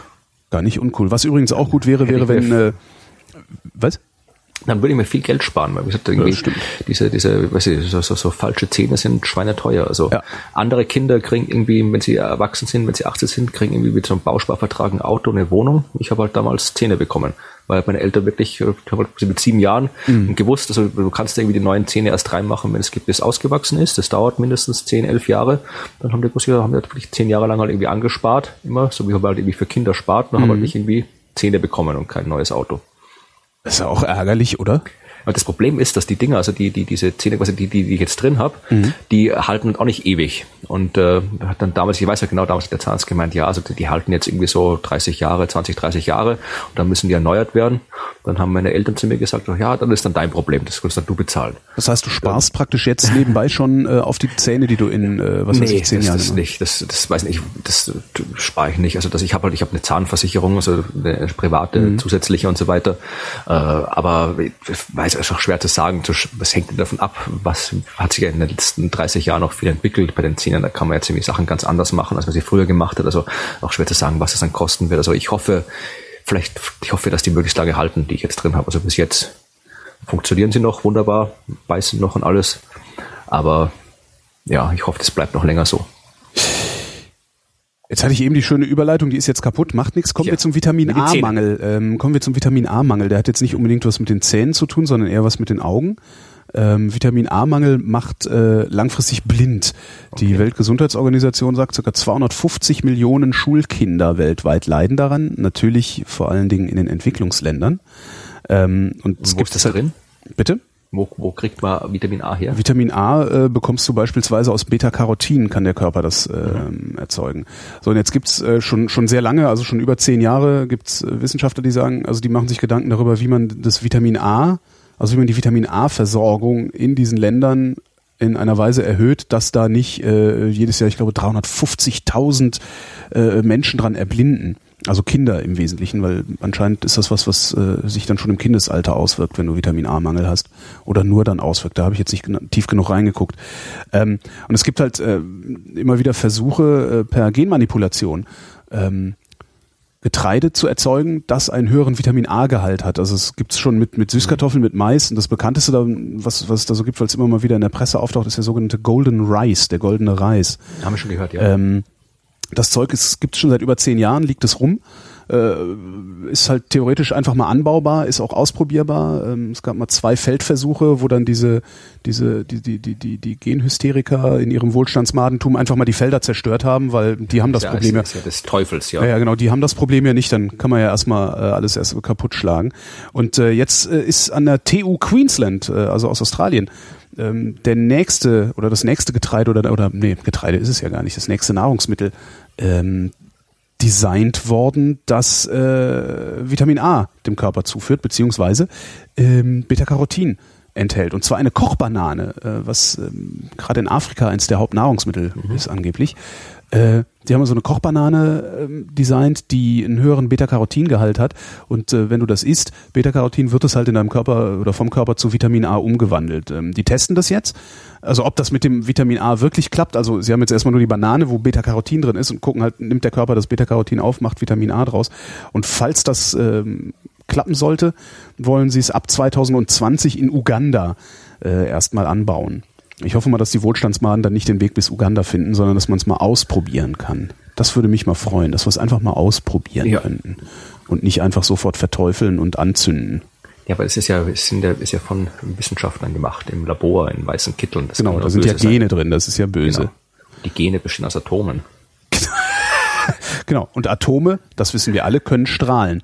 Genau. Alles böse. Alles böse. furchtbar. Nein, also ich finde das, das, das, das wäre, wäre wirklich, ich habe ich überlege gerade, ob ich schon mal Kochbananen gegessen habe. Ich glaube, ich habe die schon mal gegessen. Aber das, wenn das, wenn das halt wirklich äh, wenn das wirklich so funktioniert, so vor allem wenn man das auch so hinbekommt, dass jetzt nicht irgendwie, was ja auch eine durchaus auch teilweise berechtigte äh, Kritikpunkt an der Gentechnik-Geschichte ist, ist halt, wenn jetzt zum Beispiel irgendwie die, die, die irgendwie eine Firma kommt, sich den Kram patentieren lässt und dann halt irgendwie äh, wahnsinnig viel Geld verlangt, damit ja, aber die, das ist die ja nicht das anbauen können. Also wenn, wenn das passieren würde, wäre es natürlich schlecht, aber wenn das wirklich so halt, wenn das jetzt wirklich so äh, quasi dann so, so ein, wenn man sich quasi so ein Problem ist, auch wie Malaria oder sonst irgendwas, da überlegt mir auch irgendwie, ob man da irgendwie äh, durch genmanipulierte äh, äh, Malaria-Mücken irgendwie diesen Erreger endlich mal wegkriegen kann.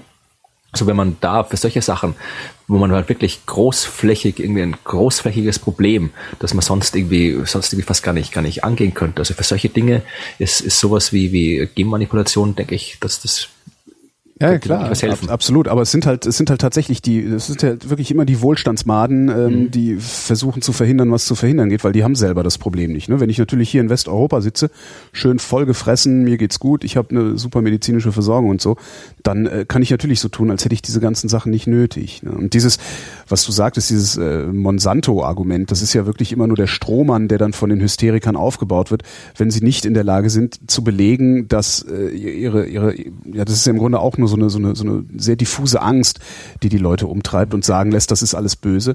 Äh, die Belege bleiben aus und dann weichen sie halt auf den Nebenkriegsschauplatz Monsanto aus. Ja, aber Monsanto ist böse. Was natürlich stimmt, äh, möglicherweise stimmt. Und was man auch diskutieren muss, diese ganze Patentiererei und sowas. Aber das ändert ja erstmal nichts daran, dass es ein Vitamin A-Mangelproblem gibt, das möglicherweise durch genmanipuliertes Getreide zu lösen ist. Und das finde ich halt so tragisch. Vor allem, dass das, das, das, das, das Dümmste, was man eigentlich tun kann. Also wenn, wenn man, wenn man jetzt quasi Monsanto irgendwie schwächen will. Also wenn man ja. nicht will, was man durchaus äh, wollen soll, nicht will, dass halt äh, eine Firma da jetzt alles patentiert und so weiter und die Welt beherrscht mit ihren gentechnisch manipulierten Kampfkartoffeln oder sowas. Ja, also wenn man jetzt irgendwie das nicht will, dann ist das Blödeste, was man tun kann, ist zu sagen, wir stoppen jetzt Gentechnikforschung. Ja. Sonst irgendwas, wir kürzen den, den Universitäten die Gelder, wir machen, schließen Versuchsfelder und so weiter.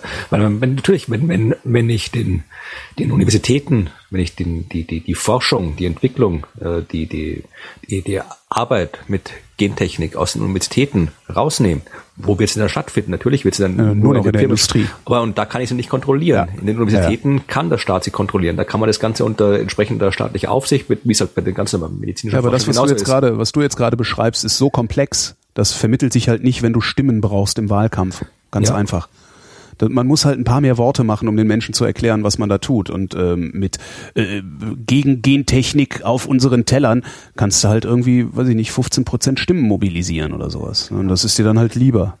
Warum sollte man tun, was möglich ist, wenn zu tun, was nötig ist, völlig ausreicht? Ja, leider. Naja. Wir können jetzt noch, ich habe noch eine schöne Geschichte über den Mond. Oh, schön. Zu, zu, mehr, mehr Mond für alle. Ja, um wieder zu erfreulicheren Themen zu kommen, weil der Mond ist immer erfreulich. Ähm, man hat jetzt, äh, also ist schon jetzt vor, vor zehn Tagen, vor zwei Wochen oder sowas, äh, hat man jetzt äh, konkrete Hinweise gefunden auf die, auf die Entstehung des Mondes. Also wie der entstanden ist, hat man ich vorher dachte, auch schon. Ich dachte, das wüsste man. Ja, ja, natürlich. Also man hat, ja, Wissen. Wissen ist halt, ist immer schwer zu wissen, was halt wirklich, das ist vor viereinhalb Milliarden Jahren passiert. Das ist halt immer schwer rauszufinden, wie genau das passiert ist. Also, Durch äh, Channeling kann man das rausfinden. Genau, ja. Da hat man dann irgendwie, weiß ich, wenn man da, wenn man da channelt, hat ja keiner gelebt damals. Die Aliens, die, die es waren. Genau. Die, genau. Nee, also, äh, wer's, wer's, also, um es mal zusammenzufassen, wer es noch nicht weiß, die aktuell gültige Hypothese, Theorie zur Mondentstehung ist äh, die Kollisionstheorie. Also das ja, ich dachte, das wäre, ich dachte, das wäre tatsächlich äh, mhm. so, so Mainstream ja, ist es noch. Aber es ist halt, ist es von, von allen, es war quasi so bis zu den 80er Jahren ungefähr, hat man ja nicht wirklich gewusst, wie der Mond entstanden ist. Da mhm. gab es äh, viele konkurrierende Theorien, die aber alle nicht so wirklich gut funktioniert haben. Ja, also, ich glaube, die, älte, die erste wirklich brauchbare Theorie, so wissenschaftliche Theorie zur Mondentstehung stammte übrigens von äh, Charles Darwins Sohn. Ach. Ja, also der war ein Astronom, George Darwin, war ein recht, recht bekannter Astronom, auch, auch recht wichtiger Astronom. Und der hat die erste wirklich halbwegs brauchbare wissenschaftliche Theorie, äh, abgesehen von dem, wie Gott hat's gemacht, ja.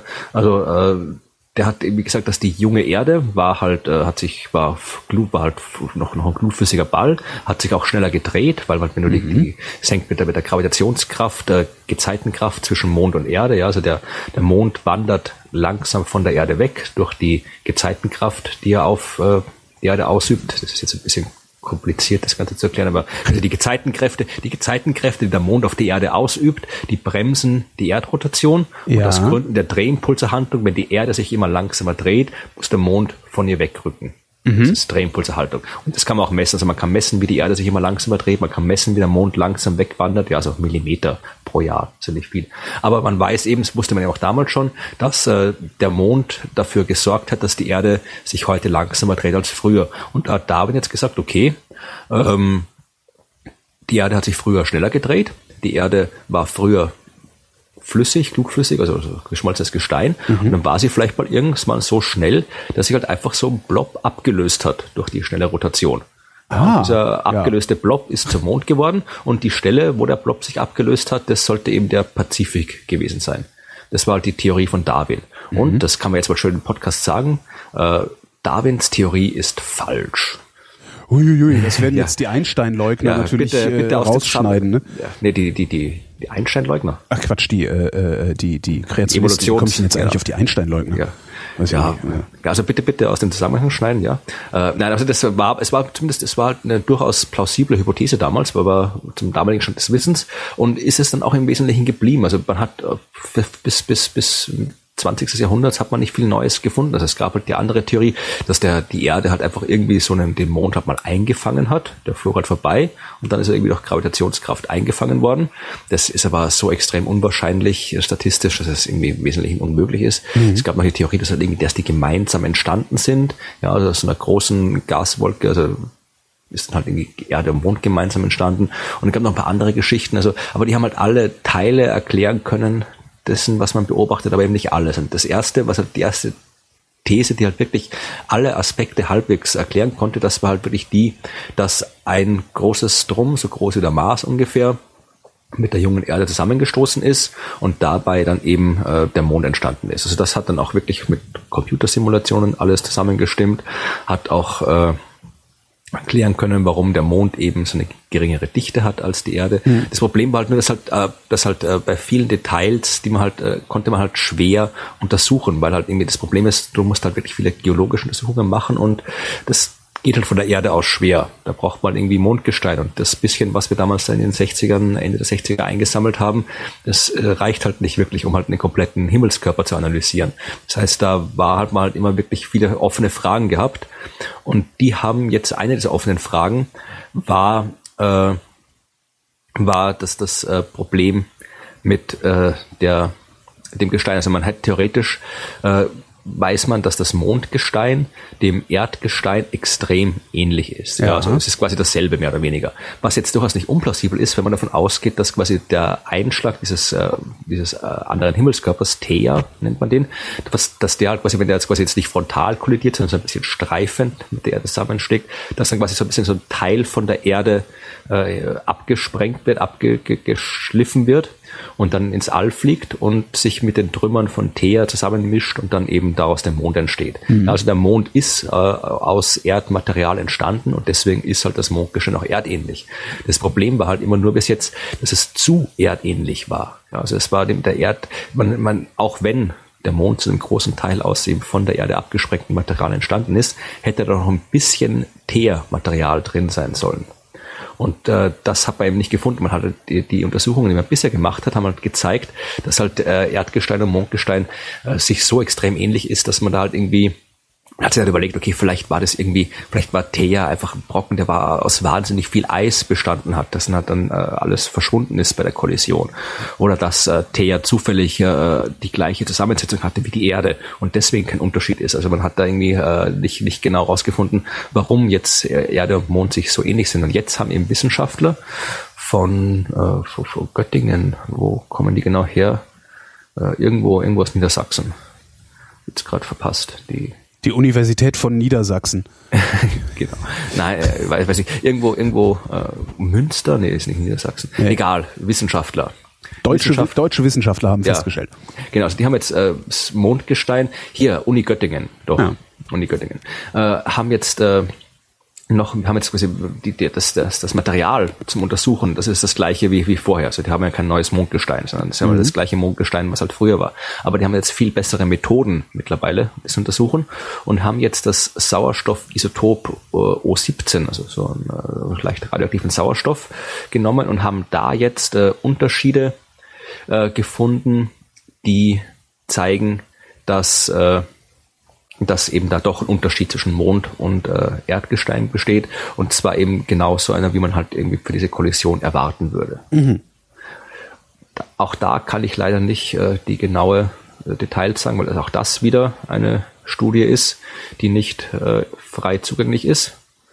Eigentlich sollte man doch irgendwie äh, mal hingehen, das kann doch so schwer nicht sein, unter allen Studenten und Wissenschaftlern und Wissenschaftler, also alle, die Zugang zu diesen, zu diesen Daten haben und zu diesen Studien haben, dass man einfach sowas macht wie ein, ein ja, Science Leaks.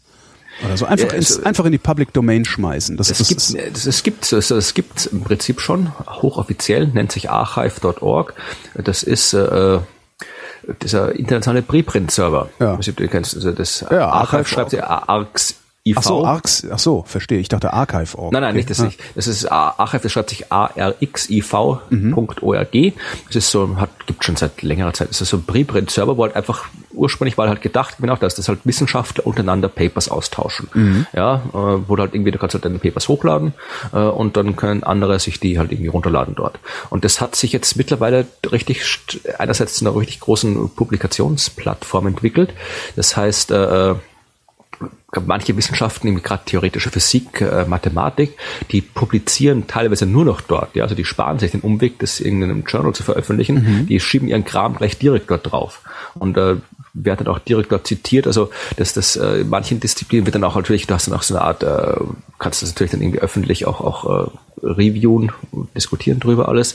Also das Teilen von der Wissenschaft hat halt quasi dieses Archive, dieses frei zugängliche Archive, äh, tatsächlich schon die, die normalen Publikationen im Journal ersetzt. Aber bei vielen ist auch viele Wissenschaftler, die publizieren parallel. Das heißt, äh, du publizierst deine Arbeit bei, weiß nicht, Nature und dann äh, Nature erlaubt es dir zum Beispiel, also du darfst jetzt nicht den komplett äh, fertig im Nature Layout äh, publizierten Artikel nehmen und dort hochschieben, aber mhm. du kannst halt einfach den Quelltext, also einfach den, den, den, den Quellcode, den du, den, den, den Rohtext quasi, den du an Nature geschickt hast, kannst du eben da bei Archive auch hochladen oder jeden anderen beliebigen Artikel. Ja, aber dazu musst du es halt auch machen und es muss auch dein, ja. deine Arbeit sein. Ne? Das, das wichtig, wichtig fände ich ja äh, halt die Sachen, von denen sie nicht wollen, dass es einfach so veröffentlicht wird, die äh, zu befreien. Mhm.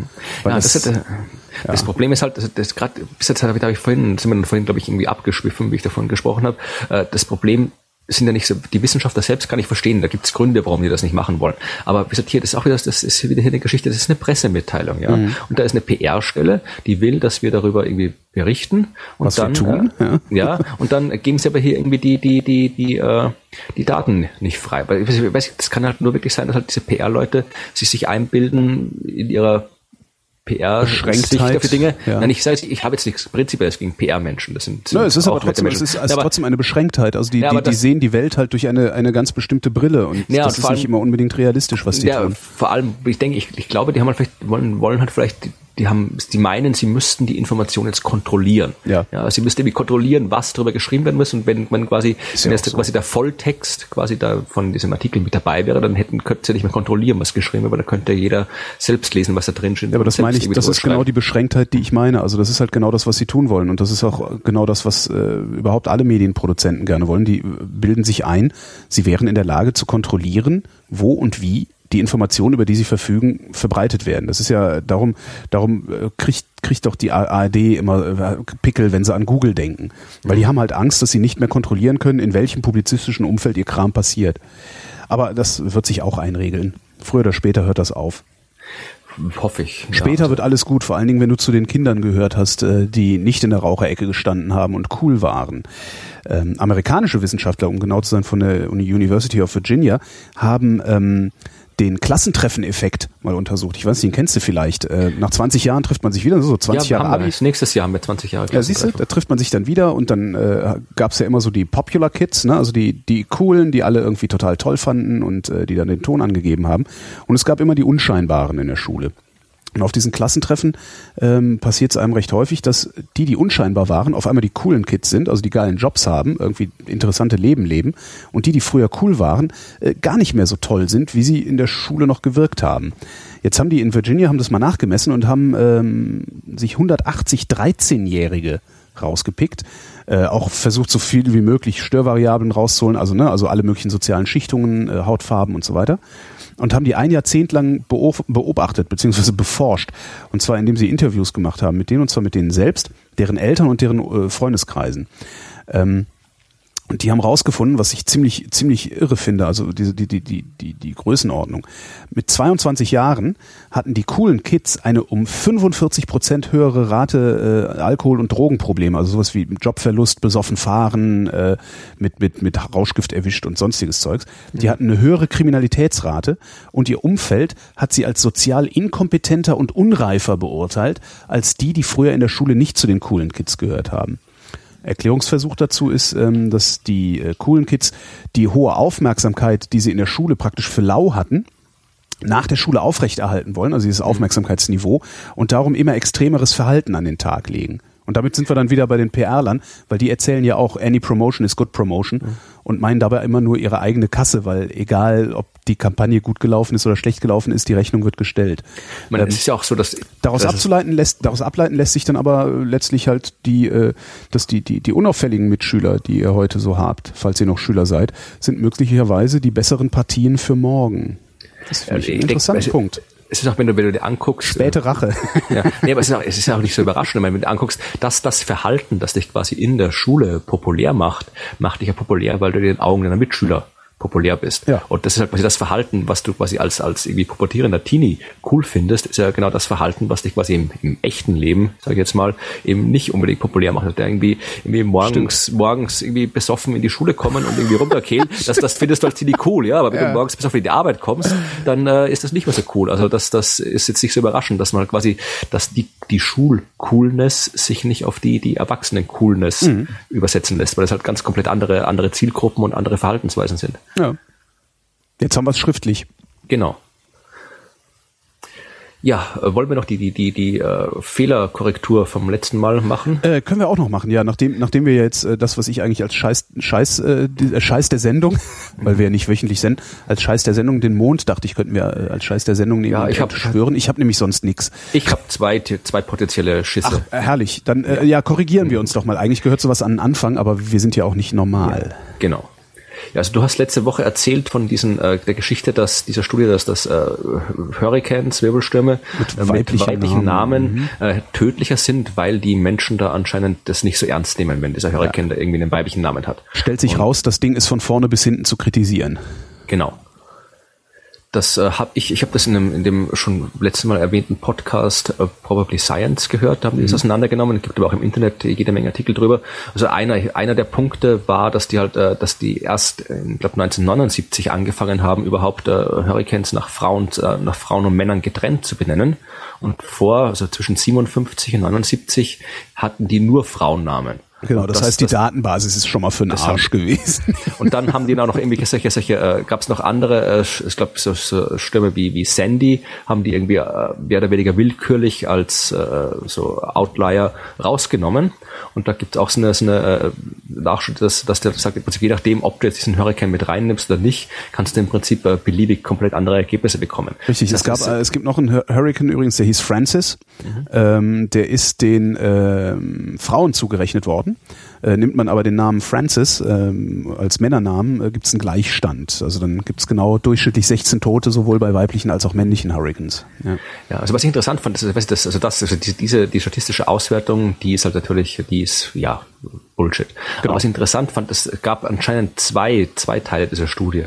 Also einer, der eben dieser statistisch äh, zweifelhafte Teil, wo sie halt wirklich das, diese Auswertung gemacht haben. Mhm. Äh, und ein anderer Teil, das war quasi eine reine psychologische Studie, wo sie halt nur äh, so mit, mit äh, Fragebogen im Wesentlichen abgefragt haben, äh, mit fiktiven äh, Hurricanes, also mit Namen, die halt noch nicht irgendwo in der Realität vorgekommen sind, abgefragt haben, äh, wie Menschen sich verhalten würden, wenn sie jetzt, wenn jetzt der Hurricane äh, Anna oder der Hurricane Holgi oder sowas auf sie zukommen würde. Mhm.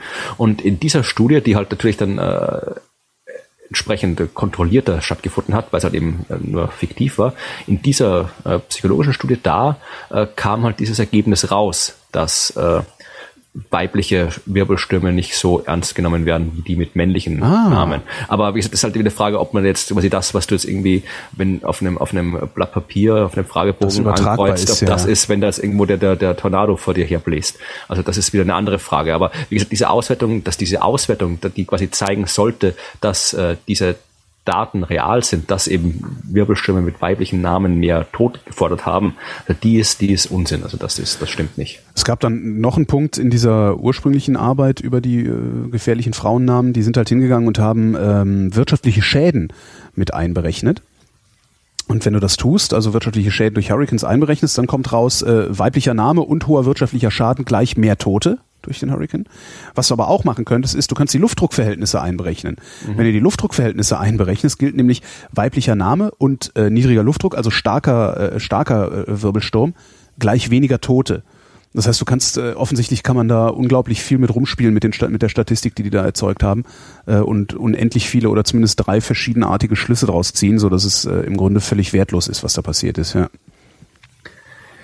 Ja, apropos wertlos. Also ich hätte jetzt zwei potenzielle Geschichten. Ich hätte ja noch was ganz Wertvolles, so, äh, was, was sogar von, von, von geringer, aber immerhin astronomischer Bedeutung sein könnte. Dann immer her damit. Ähm, kanadische Wissenschaftler von der Universität Calgary haben die bislang nördlichste Quelle entdeckt.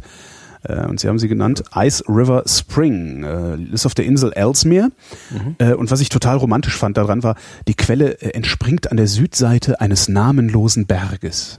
Also das ist wirklich eine echte Quelle und das ist eine echte Quelle. Eis, das irgendwie schmilzt. Das ist eine echte Quelle. Da sprudeln, da sprudeln 520 Liter pro Sekunde raus. Mhm.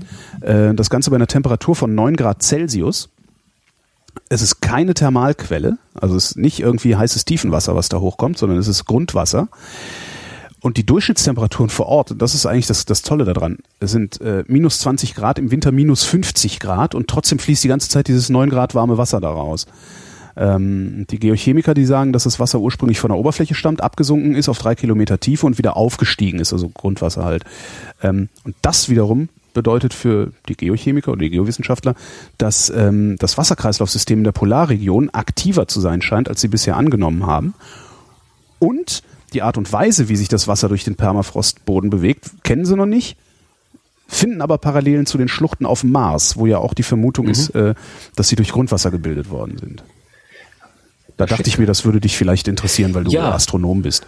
Das interessiert mich durchaus und äh, das hat auch mein Gedächtnis angeregt, oh. weil ich nämlich auch noch eine Geschichte zu Wasser habe. Mm. Ja, äh, wusstest du, dass das Mittelmeer früher nicht da war? Ja. Dass es halt irgendwie ausgetrocknet war? Ja, äh, das vor, das ist, da gibt es ein ziemlich cooles Buch, also irgendwie, ich weiß gar nicht mehr, wer es geschrieben hat, so ein Geologe, der das entdeckt hat eben. Ich glaube, der aus chinesischer, japanischer Geologe. Äh, kann ich schicke nach den Link noch für die Shownotes. Mhm. Aber äh, das, die haben jetzt Wissenschaftler haben jetzt herausgefunden, äh, die haben jetzt quasi geschaut, äh, wie das Wasser vom Atlantik in den Mittelmeer ins Mittelmeer strömt. Ja. Also durch die Straße von Gibraltar. Mhm. Und äh, momentan geht die im Übrigen irgendwann zu sein wird. Ja, die, die ändert sich immer. Also das mhm. hat quasi, die war früher mal zu. Genau. Dann ist halt das Mittelmeer langsam ausgetrocknet. Dann war da halt ein ziemlich großes Loch da zwischen Afrika und Europa. Und dann irgendwann vor, vor, ich weiß gar nicht vor wann, vor ein paar hunderttausend Jahren ungefähr, oder vor ah, fünf Millionen Jahren, steht hier gerade, also hat sich halt wieder, ist halt das, quasi dieser Damm bei Gibraltar gebrochen und dann ist das Mittelmeer vollgelaufen und zwar in kürzester Zeit, habe ich vor ein paar Jahren gelesen. Das war, ich weiß gar nicht mehr, was das war, keine zwei Jahre hat das gedauert. Das muss ein unglaublicher Lärm auch gewesen sein, den, den das gegeben hat und so. Ja, das wäre sicher, wäre sicher cool zum Angucken gewesen. Ja. Von, von weit weg, wenn man das sehen ja hätte Und es passiert ja nochmal sowas irgendwann. Ja, irgendwann auf jeden Fall, nur halt, aber wahrscheinlich wieder dauert es noch wieder ein paar Millionen Jahre. Ist also jedenfalls momentan, momentan strömen jetzt vom Atlantik äh, zwei Millionen Kubikmeter äh, Wasser jede Sekunde ah, vom Mittelmeer in den Atlantik, Entschuldigung. Also mhm. vom Mittelmeer strömen zwei Millionen Kubikmeter warmes Wasser in den Atlantik und das Wasser im Mittelmeer ist salzreicher mhm. als das Wasser im Atlantik, weil äh, da kriegst du halt so, so, so, so, eine, so eine Strömung, so einen Wasseraustausch zwischen dem äh, salzärmeren Oberflächenwasser äh, aus dem Atlantik, das ins Mittelmeer fließt, mhm. und eben salzreichen Wasser, das halt wieder unten, das halt weiter runter sinkt, weil es halt äh, schwerer ist und zurückfließt. Und äh, die haben jetzt gezeigt, dass äh, dieser, dieser Fluss, dieser Mediterranean, Mediterranean Outflow Water Fluss, Mittelmeerausstrom, dass je nachdem, wie sich der verändert, äh, fängt das äh, mit, mit, äh, den, mit Klimaänderungen, globalen Klimaänderungen zusammen.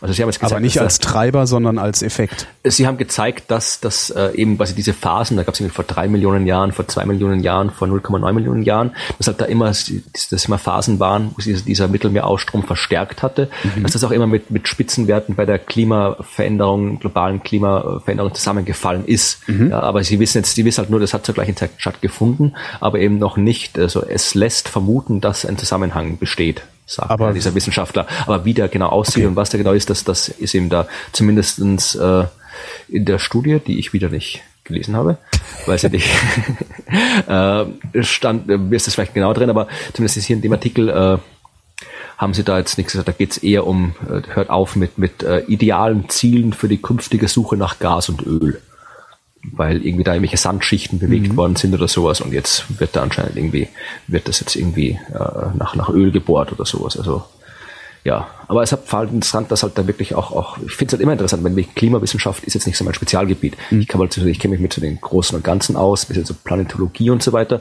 aber ich finde es immer wieder wahnsinnig faszinierend, welche, welche Details da, da wieder auftauchen. Das heißt, ich okay, irgendwie Wasseraustausch zwischen Atlantik und Mittelmeer und das spielt vielleicht auch eine Rolle fürs Klima und so weiter. Also wie, wie wahnsinnig komplex dieses, dieses Klimasystem ist. Also, dass da wirklich kleinste, kleinste, kleinste äh, Veränderungen da irgendwelche großen Effekte haben können. Mhm. Das finde ich immer wieder wahnsinnig faszinierend. Einen habe ich noch. Metamaterial. Ja. Ist das nicht ein cooles, ein, ein cooles Konzept? Alleine das Wort finde ich schon total klasse. Also, äh, mal wieder, ne, die, die, die Wahnsinnigen da unten am Karlsruher Institut für Technologie, die machen ja so extrem viel Materialgelöte und sowas, Materialforschung und so. Die haben Metamaterial erfunden. Also ist so Grundlagen, ne, immer noch mhm. Grundlagenforschung. Ähm, Metamaterial kann man benutzen, Achtung, um Sachen zu tarnen, ja, und zwar gegen Berührung. Okay. das ist, ich, ne? Wie, was, was, genau. was, was also tarnt das, da, genau? man kann ja so tarnen, ne? so optisch tarnen, akustisch tarnen ja. und so, das, das kennen wir alles. So, und was, was sie halt machen ist, ähm, also sie haben, die haben Metamaterial gebaut. Ähm, das ist, kannst du dir vorstellen, also wie eine weiche Verpackung, ne? die machst du um was drum und normalerweise, wenn du eine weiche Verpackung hast, kannst du ja darauf rumdrücken und kannst die Form des, des Gegenstandes, den du verpackt hast, ertasten. Ach so, und meinst du, dass ich und das Metamaterial, so das äh, Metamaterial macht folgendes. Du, du, du drückst da drauf, um den mhm. Gegenstand, der da drunter ist, zu ertasten, aber das Metamaterial leitet den Druck deiner Finger so ab, dass du die Form des eingepackten Dings nicht ertasten kannst.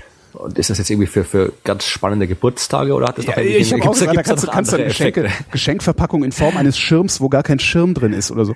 Aber äh, es, ich finde einfach die Vorstellung total cool. Du drückst gegen irgendwas und der Druck, der, der verteilt sich so, dass du nicht hinter, auf das drückst, was dahinter liegt. Das finde ich sehr, sehr klasse. Äh, die Pressemitteilung sagte, ähm, da kann man äh, naja, Materialien mit frei wählbaren mechanischen Eigenschaften daraus bauen, sowas wie äh, dünne, äh, leichte, bequeme Campingmatratzen oder Teppiche, das finde ich interessant, die darunterliegende Kabel und Rohre verbergen.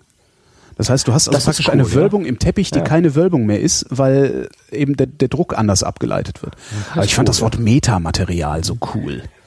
Das ist kein Material, also wir haben jetzt nämlich Materie, Antimaterie und Metamaterie. Oh Gott, ja. Geil. Also lass das die, die, die Spinner nicht hören. Du hattest Scheiß dabei, hast du gesagt? Ja, und einen wunderbaren Scheiß. Das passt halt perfekt mit den Überleitungen. Ich habe nämlich einen Kleidungsscheiß. Also ich habe zwei Scheiße. Eine, einmal mit, mit Kleidung, einmal mit Fußball. Natürlich. Mhm. Äh, du hattest diesen Metamaterial-Mantelteppich. Ich habe einen Gemmercoat. Was? Einen Gemmercoat aus Österreich. Das österreichische Architekturbüro Coop Himmelblau das hat einen Mantel gebaut, der seinen Träger elektronisch verschwinden lassen soll. Und laut Zeitung gerade international für Aufmerksamkeit sorgt. Äh, was die gemacht haben, ist im Prinzip nichts anderes. Die haben äh, Faraday-Käfig in, in eine genau, Jacke eingenäht. Da kannst du dann irgendwie, damit du dann das Smartphone da reinstecken kannst, damit es nicht mehr abhörbar ist und nicht mehr ortbar ist. Ja, ihr Spinner, man schaltet das Teil aus, anstatt da hier wieder den Akku leer zu machen, weil dieses Handy dauernd funkt und kein, kein, kein, kein genau, Signal kriegst halt, bist halt nicht mehr ortbar, aber kriegst Hodenkrebs. genau. ja. Ja, also das, das, das, ja, also das ist halt eine absolut bescheuerte Idee. Also wenn, wenn du, wenn du nicht geortet wirst, dann schalt das Teil aus, nimm den Akku raus und fertig. Ja, aber ja, wie auch immer. Das von dieser haben, das, das machen halt die, die österreichischen Metamaterialien. Die sind Architekten, ja. Es geht halt wieder, ist wahrscheinlich Kunst, ja, Kunst und, und kein. Genau, ist Kunst. Und was war mit Bällen?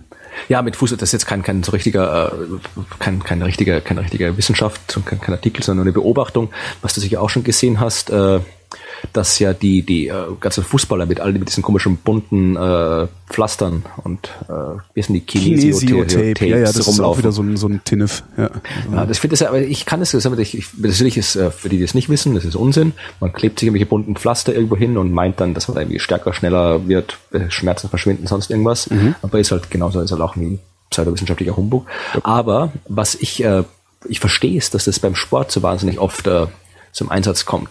Denn wenn du dir anschaust, die, die ganzen Sportärzte, die da beim, bei den Mannschaften dabei sind, die können ja im Prinzip nichts machen. Die können dir keine Medikamente geben oder sonst Richtig. irgendwas, sonst sind die gleich gedopt. Das heißt, die können im Prinzip nur, ob die jetzt alle dran glauben oder nicht, bei den Sportlern halte ich durchaus für möglich, bei den Ärzten wahrscheinlich nicht, aber ob die jetzt alle dran glauben oder nicht. Es wundert mich nicht, dass da gerade halt beim, beim, bei der Sportmedizin so wahnsinnig viel äh, Placebo-Scheiß unterwegs ist und mich auch nicht. Globally und sonst irgendwas, weil man das können die, die können ja dem, wenn, wenn, wenn dieser Kram wirken würde, ja, dann werden die ja schon längst, dann würden Globally auf der Dopingliste stehen. Ja. Und dann würden alle mit diesen Kinesiotapes rumlaufen.